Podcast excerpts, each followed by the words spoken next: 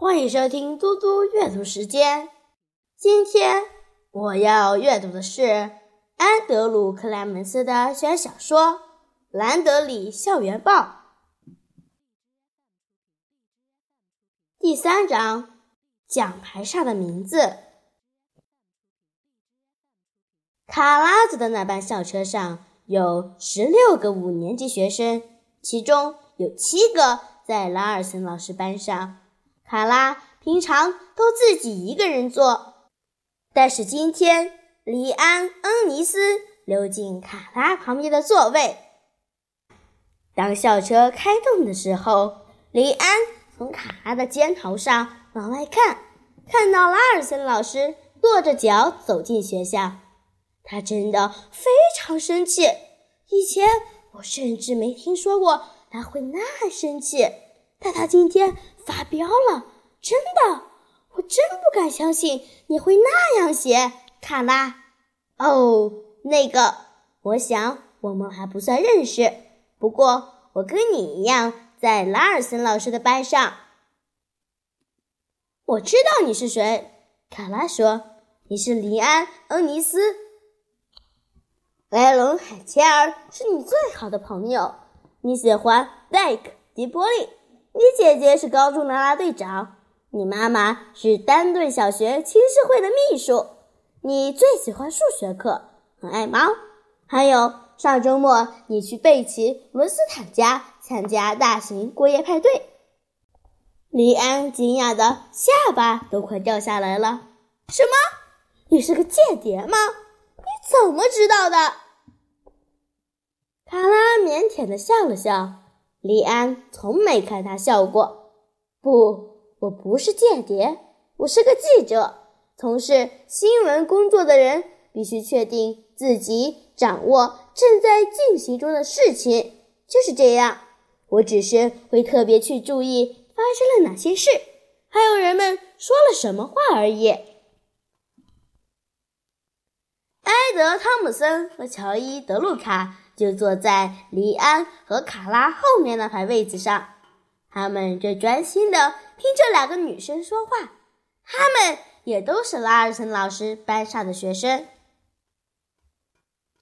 乔伊往前趴在椅背上，看着卡拉说：“你是说你对每个人都知道的这么详细吗？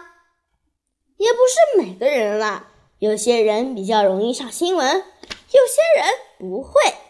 卡拉脸红了，他觉得乔伊很可爱。在这之前，乔伊从来没和他说过半句话。不知怎么的，他故作自然地说：“并不是我会记得每一件事的每个细节，但如果某件可能会成为新闻的事情发生了，我就会拟出一些问题。”并持续留意，这样我才能报道这件事。新闻讲求的是正确性。像那个被果冻噎到的小孩，他叫做艾伦·寇特兹，念二年级，是艾金老师班上的学生。而那天做果冻的厨房阿姨叫爱丽丝·瑞斯勒，校长让他写信去艾伦家道歉。还有。厨房主管特别帮爱丽丝开了一堂果冻制作课，好确保他以后都会做出正常的果冻。我觉得这整件事太有趣了，所以我四处留意，然后就有了这些数据了。艾德高声问说：“那林安的那些事情呢？那是怎么知道的？他是那种很容易上新闻的人吗？”林安眯起眼睛瞪着艾德，假装要用背包狠狠的揍他一顿。卡拉微笑着说：“没有啦，那只是我刚好注意到，或是听其他人说的。”莉安在他的笔记本和置物柜上都贴满了猫咪贴纸。夏天的时候，我家收到的青社会通讯簿里有他妈妈的名字，他姐姐。有时候会穿着啦啦队长的服装送李安来学校，还有大家都知道李安喜欢代课，这真是让埃德印象深刻。好吧，好吧，这些都蛮有道理的。那你说，你为什么要写拉尔森老师的那些事呢？你生他的气吗？还是有什么原因？”卡拉想了一下，然后说：“没有，我没有在生他的气。”他边说边想：“我只是觉得，像他这样什么都没教我们是不对的。”卡拉停下来不说了。这时，有八九个孩子站起身，拖着脚步，一路推挤嬉闹的下了车。下一站就到卡拉家了。当校车又摇摇晃晃的往前开，卡拉降低声音说：“你们能保守秘密吗？”乔伊、李安和艾德点点头，保证。三个孩子再次点点头，并靠得更近些。卡拉看着每个人的脸，说：“你们看过办公室旁边大厅里的那些玻璃柜吗？你是说那一大堆运动奖杯吗？”乔伊问。“嗯，我看过。”卡拉说。“嗯，没错，那边放的大部分是运动奖杯，但还有一些别的，像是每月作家奖。”数学俱乐部奖章什么都有，其中还有一个年度最佳教师的奖牌。李安说：“哦，对，我看过。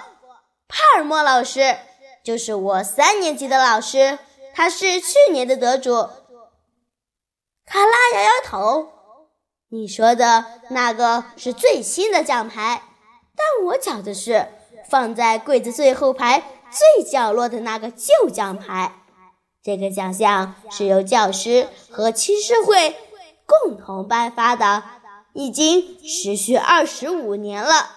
你们猜，大约十五年前是谁的名字被刻在那个奖牌上？难道是他？林安问。校车在艾基沃特村停了下来。李安站起身，让卡拉出来。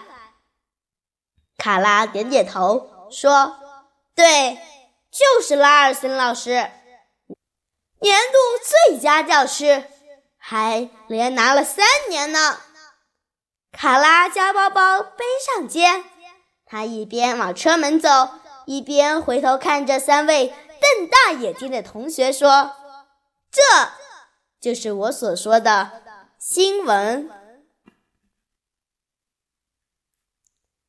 谢谢大家，我们下次再见。